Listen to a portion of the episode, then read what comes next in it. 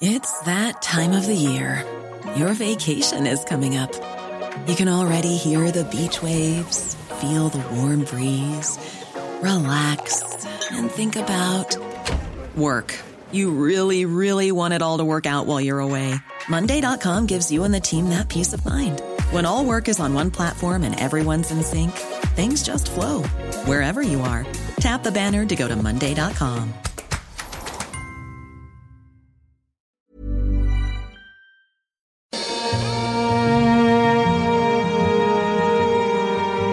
tensión política y crisis humanitaria por la que transita Venezuela ha golpeado de frente a los medios de comunicación comprometidos con informar sobre la situación que prevalece en el país. Han sido amedrentados, callados y violentados.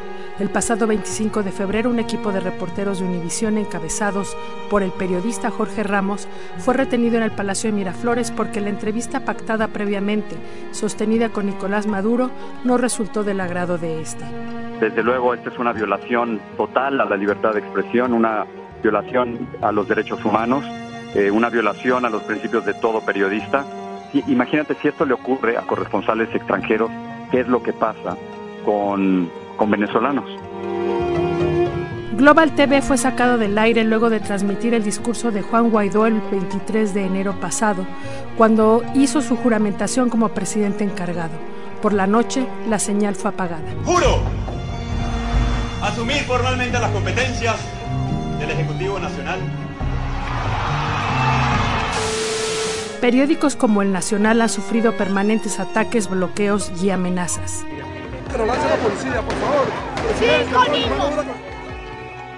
Hoy en Venezuela, el periodismo está en riesgo. Periodismo en riesgo. Una aproximación a las amenazas que nublan el quehacer informativo. Presentado por la Sociedad Interamericana de Prensa. Una producción de Organización Editorial Mexicana. Estamos platicando con Miguel Enrique Otero, director del periódico El Nacional. Miguel, tengo entendido que estás en Colombia, ¿cierto? Sí, estoy en Cúcuta. Conversamos sobre cómo está la situación de los medios en Venezuela. Sabemos que el Nacional se ha caracterizado por mantener una línea crítica equilibrada e independiente sobre lo que está sucediendo por allá, pero esto no ha sido fácil. Sabemos que no es algo corto de platicar, pero ¿nos podrías resumir cuáles son los retos que están padeciendo ahorita para poder informar desde Venezuela? Bueno, en estos momentos hay una represión gigantesca con los, con los periodistas, porque Venezuela está llena de periodistas, no solamente los, los, los nuestros, los que quedan, a que les quiten sus su instrumentos de trabajo, a que los, los metan, los detengan, a que los expulsen del país. Entonces hay una situación complicada para los medios de comunicación en este momento en Venezuela, para el periodismo, en un país donde no hay periodismo porque ellos se encargaron de cerrar la radio y la televisión, de que los periódicos no tuvieran papel y que los, los, los que se fueron a plataformas web sencillamente están bloqueados por el gobierno por las telefónicas. Miguel, a raíz de la expulsión, digamos, eh, secuestro en el Palacio Miraflores y posterior expulsión del equipo de producción de Univisión de Venezuela, hubo un desplegado conjunto de varias asociaciones defensoras de los derechos de prensa, entre ellas la Sociedad Interamericana de Prensa, pidiendo ya una intervención seria y tomando con toda seriedad el problema que están teniendo los periodistas en ese país para poder trabajar con libertad. Sin embargo, yo quisiera ir más a detalle no es solamente que puedan salir, porque tú sabes bien, eh, trabajamos en periódicos desde hace años. Que pueda salir un periódico a la calle requiere eh, justo lo que tú decías, cómo hacernos de papel, los sueldos de la gente que trabaja con nosotros, las condiciones de las rotativas, el esquema de distribución de diarios. ¿Podríamos ahondar un poco más en esto? Crearon un esquema que está definido en el Plan de la Patria hace 15 años que llaman hegemonía comunicacional. Hegemonía comunicacional no es sino el modelo cubano en el largo plazo, que es lo que han logrado. En Venezuela ellos lograron silenciar poco a poco los distintos medios. Primero la radio y la televisión, después la prensa y ahora internet. Entonces en Venezuela se enteran la gente por las redes sociales, las cadenas de WhatsApp y ese tipo de cosas, pero no hay medios de comunicación. Preocupa tanto lo que sale en el extranjero, entonces no pueden impedir que los periodistas vayan a Venezuela, pero entonces los reprimen de una manera brutal, que es lo que vimos con Ramos y es lo que hemos visto con otros periodistas de otros medios internacionales. Aparte de que los medios internacionales están bloqueados, Tú en Venezuela no puedes ver CNN, no puedes ver NTN 24, ahora no puedes ver la, la, televisión española, todo está bloqueado. La postura de Nicolás Maduro es que la prensa desinforma y manipula. Escuchemos un fragmento de una conferencia que dio a medios venezolanos e internacionales el pasado 12 de diciembre. Primera línea, esconder la verdad, no mostrar la democracia venezolana, no mostrarla en ninguno de sus aspectos, taparla. En segundo lugar, acusar todos los días al gobierno de Venezuela, manipular, mentir y decir dictadura, dictadura, dictadura. Los reporteros que trabajan en el Nacional, ¿cómo laboran? ¿Bajo qué condiciones? Bueno, los, reporteros de prensa no, no, los conocen realmente. Ellos hacen su trabajo, salen a la calle y físicamente no, no, no tienen muy claro quiénes son. Pero ellos reprimen al que, al que ven con una cámara, tiene 5 millones de personas con teléfonos inteligentes tomando fotos. Entonces no saben cuál es periodista y cuál no. Y ellos los reprimen a todos. O sea, hay tuiteros que han estado presos dos años simplemente por haber puesto un tweet y haber tomado una foto de un momento inconveniente para ellos. Una represión eh, sistemática con, con, los periodistas y con los, y con los y con el periodismo ciudadano y con los periodistas nuestros también, por supuesto, no, no se salvan de, ese, de esa represión. ¿Y cómo se sostienen los medios en este momento? Sé que en algún momento hubo ayuda internacional incluso para hacerles llegar papel, pero que se bloquearon las fronteras y ya no fue posible hacer esto. Los medios no se sostienen con papel, se sostienen en las plataformas web que además están bloqueadas. Entonces cuando tú ves el Nacional en España o en Colombia, estás viendo algo que por lo general está bloqueado en Venezuela. Estamos informando, pero, pero los, los venezolanos que viven dentro de Venezuela solo lo pueden ver a través de sistemas secundarios como son las redes sociales o las cadenas de WhatsApp. Un ejemplo de lo que nos comenta Miguel es este mensaje de la Comisión Nacional de Telecomunicaciones de Venezuela el 3 de octubre del 2018. María Querales, ella es la directora de plataforma web del Ministerio del Poder Popular para la Comunicación e Información. ¿Cómo debería ser eh, el manejo de la comunicación digital? Y más ahora que nosotros estamos hablando de noticias falsas que a veces se manejan en las redes sociales, en ejemplo de ello es el Twitter el Twitter a veces se coloca informaciones de Venezuela que no suceden aquí en el país, pero que lo hacen ver así. Entonces las personas que están fuera de nuestro país conocen una realidad de Venezuela desvirtuada. Nosotros desde afuera vemos que esto es insostenible. Sin embargo, esto lo estamos viendo desde hace por lo menos un año y la situación sigue y se agrava. ¿Tú cómo lo ves en el corto plazo? Lo que sucedió el fin de semana demuestra que la, la vía esta pacífica, demostrar que es una ayuda humanitaria, que las Fuerzas Armadas se iban a sensibilizar, le iban a dar la espalda a Maduro y lo iban a sacar, no funcionó. Eso no es tan sencillo, son unas Fuerzas Armadas muy complicadas, eh, que, di, vigiladas por la inteligencia cubana, etcétera. Entonces, eh, yo creo que ese régimen terminará cayendo por una confrontación ¿Cuál es la confrontación?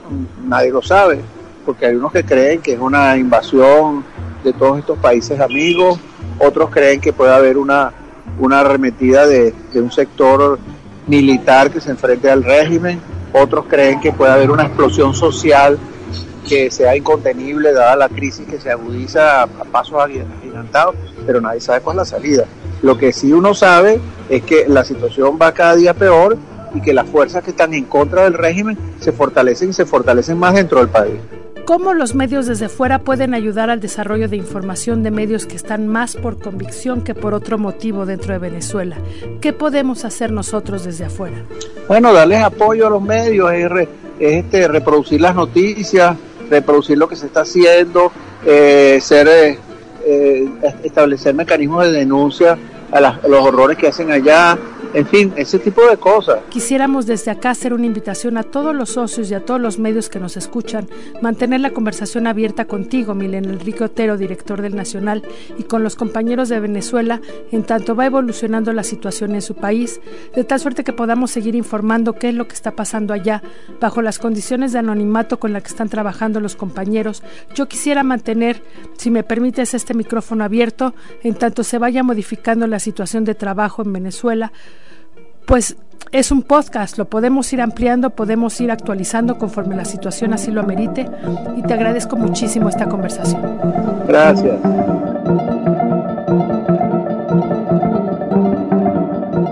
Guido está platicando con nosotros desde Miami. Tuvo que salir de Venezuela el pasado 23 de enero. La televisión transmitía los hechos que ese día marcaron la historia de Venezuela. Surgió ahí la juramentación de Guaidó como presidente encargado. También transmitieron los eventos que se desarrollaron del lado del chavismo. Sin embargo, resultó que fue el único canal de transmisión abierta en Venezuela que le dio voz a Guaidó. Ese mismo día, la Dirección de Contrainteligencia Militar entró a la fuerza a las instalaciones de Global Televisión destruyeron partes importantes del sistema, cortaron la luz y desde entonces están fuera del aire. Guido, buenas tardes. Estamos platicando de cómo les cortaron las transmisiones en Venezuela el pasado 23 de enero y estamos sumándolo a una declaratoria muy importante que salió hoy de varias asociaciones de libertad de prensa, entre ellas la Asociación Interamericana de Prensa, haciendo un llamado ya al trabajo periodístico en tierra venezolana. Sé que estás ahorita en Miami, ¿verdad? Así es, Marta, así es. ¿Cómo ves la situación desde Miami? ¿Qué está pasando con periodistas y en los medios de comunicación en Venezuela? Lo que pasa en Venezuela con la libertad de expresión es ciertamente terrible. No hay manera de sobrevivir un medio de comunicación. Los impresos no tienen acceso al papel periódico. Eh, no hay, por supuesto, una economía deprimida y además cuando algún cliente, si es que se atreve a anunciar en un medio, en algún impreso o en un medio que vamos a suponer que todavía quede algo mm, que sea ni siquiera crítico, que sea neutral, que sea un medio serio, pues eh, le, visitan a esos clientes los organismos que se encargan de acosarlos, de coaccionarlos, el CENIAC, que tiene que ver con impuestos, los organismos municipales, que tienen que ver con permisologías, eh, si se trata de alimentos, todos esos mecanismos hay controles porque no se puede acceder libremente eh, al dólar en Venezuela, hay un control cambiario y ellos tienen un mecanismo regulador y de coacción. En fin, ciertamente es muy grave lo que ha ocurrido, es una oportunidad, sacaron del aire simplemente porque no eran afectos o no habían querido doblegarse unas 34 emisoras de radio en toda Venezuela en un solo plumazo. Ya venían desgranando poco a poco, algunas se cerraban, otras fueron compradas por este, personeros vinculados al, régimen. Y bueno, entre esas emisoras de radio estaba una nuestra, eso fue hace varios años. Seguimos adelante con el esfuerzo de hacer pues, una televisión, un medio de comunicación que, tiene compromisos, que, hay uno, unas formas, un, protocolo de hacer las cosas, que conoce un periodista y acerca de lo cual tiene una expectativa una comunidad recibir lo que, se le diga que está pasando en su calle, en su barrio, en su país, eh, qué opinan sus dirigentes y que a su vez ellos puedan expresarse de esa manera. No, no hay nada más que eso, no se trata ni siquiera de un acto extraordinario ni, ni de valentía. Nosotros no somos para nada valientes, simplemente normales. Estamos haciendo algo que en cualquier lugar del mundo es mm, lo mínimo, es transmitir lo que está pasando sin agregarle nada.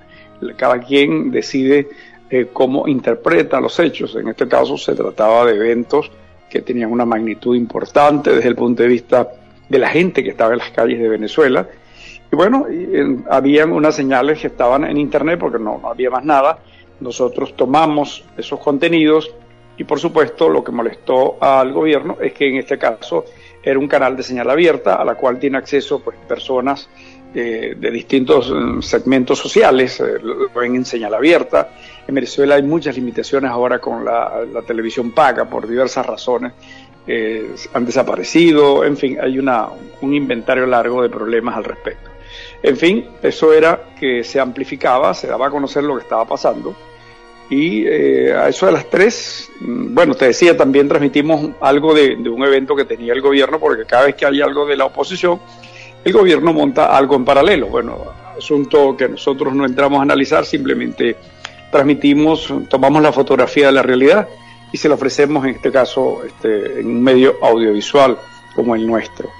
Mm, pues a eso de las tres, alguien que me conoce del gobierno del Zulia me escribió eh, señalándome que me había pasado de la raya y que iba a, a probar si yo tenía la suficiente fuerza como para aguantar lo que me venía. Mm. Eh, yo le respondí, eso lo tengo por escrito, que bueno, mira, lo llamé por su nombre, simplemente hicimos lo que corresponde a la responsabilidad de un medio y si alguna vez tu libertad llega a estar en peligro, te prometo que también te voy a defender. Eso fue un texto muy corto, que la respuesta. En la noche hubo, por supuesto, la concreción de esa amenaza, a eso de las 8. Eh, tuvimos gente de, las policías eh, que con la oscuridad apagaron luces, eliminaron las cámaras de seguridad y entraron y dañaron el sistema de transmisión, se llevaron la parte lógica, se llevaron otras partes y estamos, eh, como tú decías, eh, fuera del aire desde el día 23 de enero. Esa es una historia que ocurre, eso es lo que está pasando en Venezuela. Recién vimos lo que acaba de ocurrir al periodista Ramos, que ustedes conocen muy bien, mexicano eh, que trabaja acá en los Estados Unidos. Eh, ya vieron lo que pasó, eso es un pequeño, una pequeña muestra de las cosas que vive el periodista venezolano que es acosado. Nosotros tenemos eh, personas que por tomar fotografías están en las cárceles, están en un lugar que llaman la tumba, que es un, sótano que tiene varios metros bajo, bajo tierra, donde no ve la luz eh, del sol, donde son aislados, donde son torturados. Allí, este, en el edificio, hace algunos meses lanzaron eh, torturado, no sé si fue que se les murió en la tortura, a un concejal de apellido Albán. En fin, eh, el cuadro venezolano ciertamente es dramático, este, está en cuidados intensivos. Eh, eso es lo que nos pasa en, en el caso de los medios de comunicación y la gente que está pues, absolutamente desconectada de lo que ocurre. Tú estás fuera, estás en Estados Unidos, imagino porque no había condiciones para quedarse en tu tierra. ¿Qué pasó con el resto de los colegas que colaboraban contigo? Bueno, mm, nada más, el canal está este, cerrado, no, no podemos trabajar. En Venezuela eh, también está en muchos lugares suspendido el servicio de Internet. no hay, en Venezuela no tiene conexión internacional desde hace varios años telefónica eh, solo, todo se hace por la vía de, Internet, de, las comunicaciones, WhatsApp, eh, eh, Skype, etcétera. Pero en la telefonía, como ustedes, como se conoce en cualquier lugar del mundo, que alguien pueda llamar desde un móvil a otro país o un teléfono fijo, eso no existe, no es posible. ¿Qué ves tú que viene en el corto plazo? Sí pareciera que de enero a la fecha se ha acelerado todo. la crisis que, que ya veníamos reportando digamos, medios eh, internacionales eh, allá en Venezuela, parece que todo se aceleró. ¿Tú ves eh, en el corto plazo que esto vaya a derivar en alguna solución drástica, dramática? Bueno, yo puedo seguramente expresar lo que quisiera que ocurriera. Entiendan que se está hablando un ser humano profundamente afectado por lo que he vivido y por lo que eh, siento que viven mis eh, hermanos. Yo estoy al lado de una iglesia y cada miércoles llegan eh, cientos de personas a buscar un poquito de comida y tú los ves famélicos, tú ves niños, niñas casi desnudas, ves gente que era de clase media baja convertida en pobres pidiendo algo de comida. Eso es dramático. Lo que está pasando en Venezuela se acelera. Hay gente que muere de hambre, gente que muere porque no hay las cosas más elementales. Yo no debería estar hablando de esto porque es un asunto que suena a política, suena tal, pero este, yo soy un ser humano, no soy más allá del periodista, está esa, eh, como que esa condición que me conecta con la sensibilidad, con lo que realmente ocurre, con, con una sociedad, yo soy miembro de esa sociedad, eh, no puedo eludirla. Es probable que eh, estos comentarios puedan ser calificados de, bueno, se está involucrando. Pues sepan que sí, que sí estoy altamente involucrado y que cualquiera medianamente sensible, con un poquito de desinterés por los elementos que tienen que ver con los compromisos con eh, un gobernante que reparte por la corrupción, etcétera, y se inhibe eh, se autocensura, se compromete, se vende todas esas cosas que están en el campo del, de lo censurable desde el punto de vista ético, pues bueno, así es la cosa. Esa es la historia que eh, puedo contar así, no sé si he sido pues muy amplio, yo quisiera contarle tantas cosas a ustedes que me permiten esta maravillosa oportunidad y ojalá que el mundo sepa tantas cosas. Ahora, lo cierto es que uno oye tu narración con tanta claridad queda claro que lo que sí tendría, lo que sí tiene todo sentido y lo que habría que hacer a capa y espada es la libertad para poder estar platicando esto que se está viviendo en las calles. Como bien tú dices, no es que sea solo un discurso, una posición política, es simplemente lo que está sucediendo y es parte de esa información la que debería tener libertad de salir y darse a conocer en todo el mundo para que se acelerara aún más el proceso de cambio a donde quiera que éste lleve a Venezuela. Esa creo que es la alarma que estamos tratando de soltar desde este podcast, desde este espacio del que sin libertad de prensa no podríamos aspirar a que la gente tuviera la sensibilidad de actuar en torno a la tragedia humanitaria que se está viviendo dentro de Venezuela. Así es, Marta, es como si eh, a un cuerpo le quitaran los pulmones. Yo creo que los medios de comunicación, cuando funcionan adecuadamente, son los pulmones a través de los cuales respira y la gente siente que eh, puede eh, participar, puede ser parte, puede ser respetada. Y más que mi condición de medio de comunicación y que me puedan defender, es la gente, el derecho a estar informados, el derecho a que esa información se convierta en su convicción, en su formación como ciudadanos, en su decisión frente a tales hechos. De eso se trata. Seguiremos muy puntuales y muy de cerca lo que está sucediendo en Venezuela, por supuesto con el micrófono abierto cada que haya que platicar sobre lo que está desarrollándose. Te agradecemos muchísimo y seguimos platicando. Ojalá podamos llegar a muchos oídos y que sean receptivos y que eso toque corazones sensibles.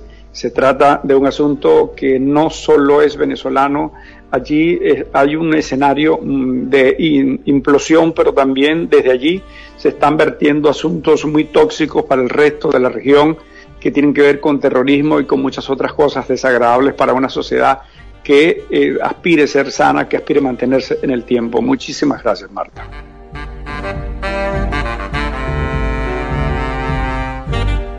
Platicamos también con Andrés Rojas Jiménez, periodista que cubre política y economía y nos da su testimonio de situaciones a las que se enfrenta la prensa. Él se encuentra ahorita en Caracas y nos comenta desde cuándo se mermó la relación del gobierno con la prensa.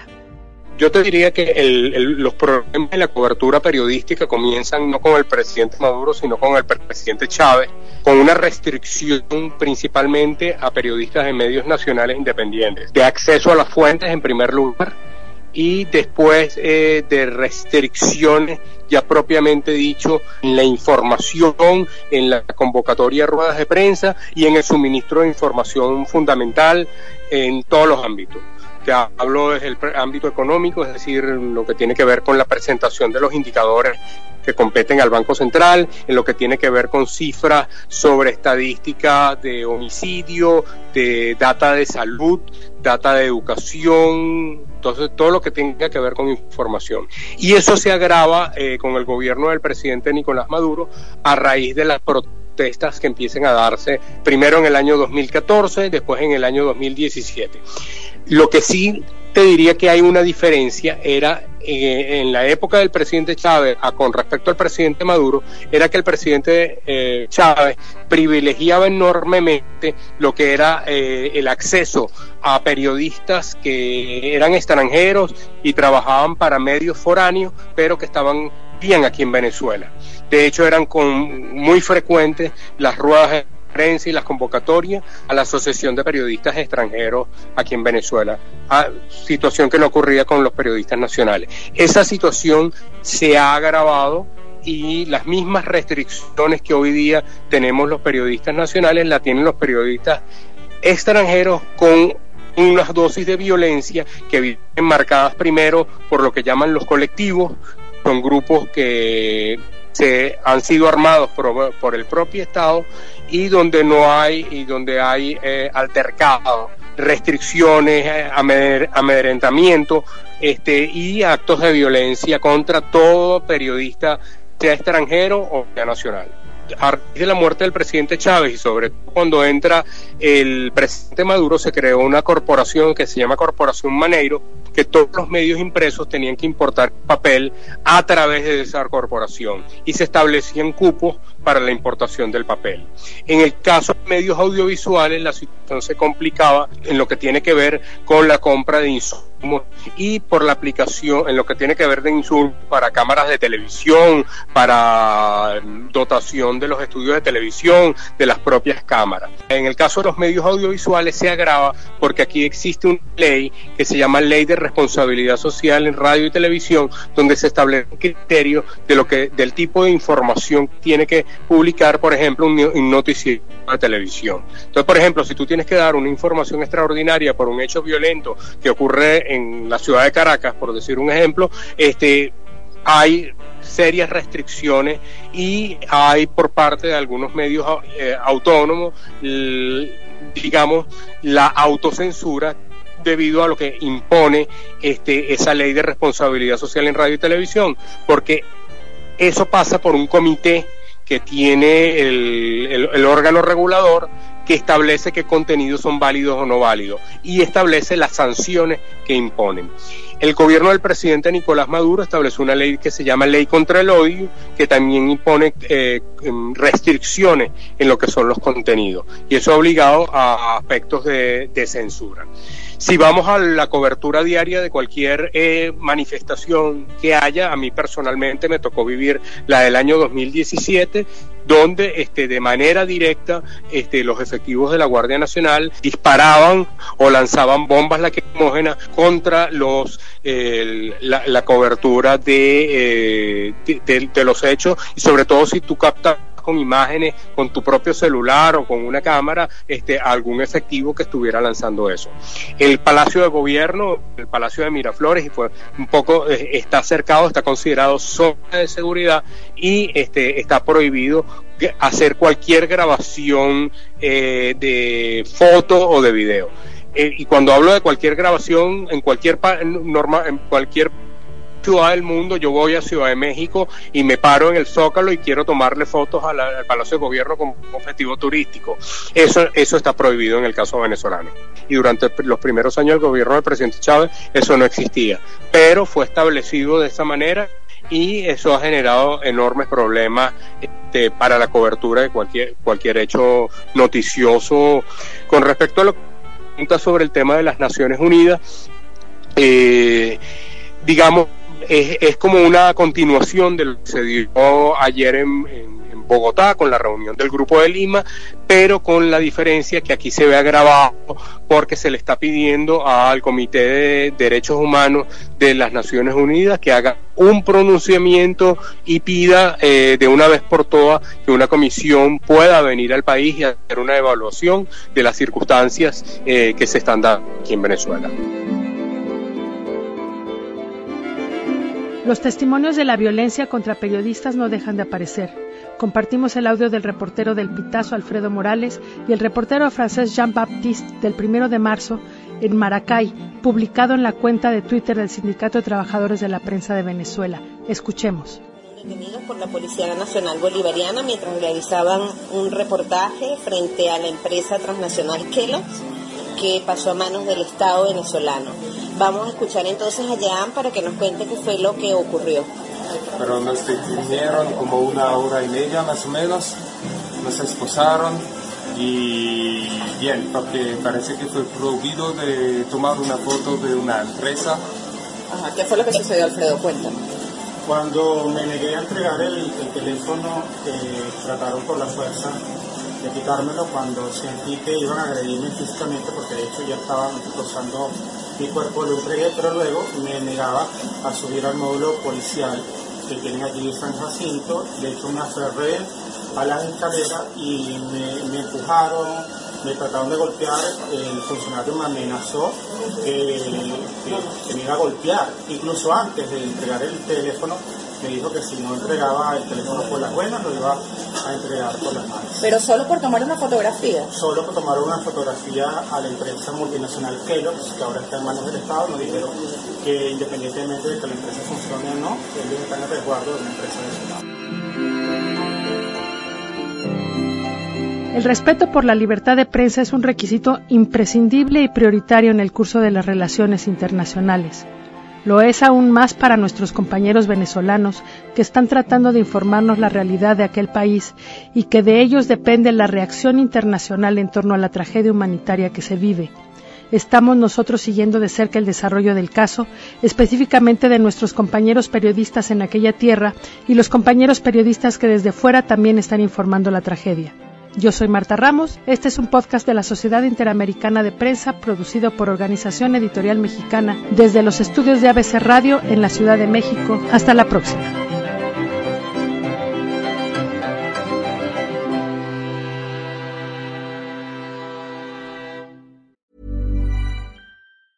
Ever catch yourself eating the same flavorless dinner three days in a row?